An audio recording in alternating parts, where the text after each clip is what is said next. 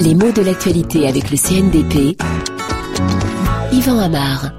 La défection d'un proche de Kadhafi, une aubaine pour Londres. C'est sous ce titre que la rédaction de RFI a présenté la désertion de Moussa Koussa. En effet, il s'agit d'un proche de Kadhafi qui semble en savoir très long sur les affaires euh, sanglantes jamais totalement éclaircies. Et il a abandonné le pouvoir libyen, dont il a été pendant longtemps un rouage important. Et s'est réfugié en Grande-Bretagne.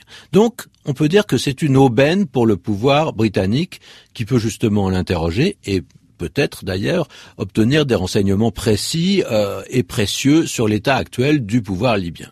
Alors, pourquoi parle-t-on d'aubaine?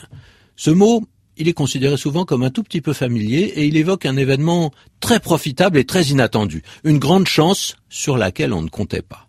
Alors attention, ce n'est pas du tout de l'argot, hein, mais quand on le prononce, on a toujours l'impression qu'on le fait dans une exclamation qui fait place au sentiment. Hein l'étonnement, parfois l'envie ou l'admiration quand c'est un autre qui profite de l'aubaine, ou bien une sorte d'incrédulité joyeuse quand on en est personnellement le bénéficiaire, tout cela fait que le mot n'est jamais prononcé de façon neutre, de façon froide.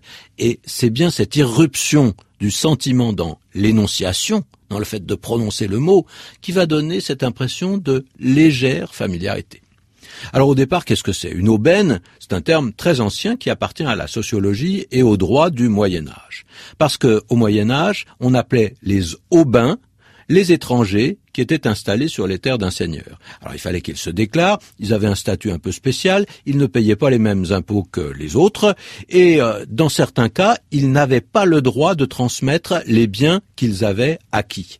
C'est-à-dire que le seigneur récupérait ce euh, que l'Aubin possédait à la mort de celui-ci. En échange de sa protection qu'il lui accordait durant sa vie, c'est lui qui se réservait le droit d'hériter son patrimoine. Et ça, eh bien, ça s'appelait le droit d'aubaine. Ça fonctionnait un petit peu comme un viager. Un viager doublé d'un chantage un peu officiel. Hein. Tu as droit à ma protection, d'accord, comme si c'était une pension d'un genre particulier que je t'accorde. Mais à ta mort, ha, c'est moi qui hérite. Alors, le droit d'aubaine n'existe plus aujourd'hui. Son abolition totale n'est pas si ancienne que ça, puisque certains s'en sont encore prévalus jusqu'en 1819, après la Révolution et même après l'aventure napoléonienne.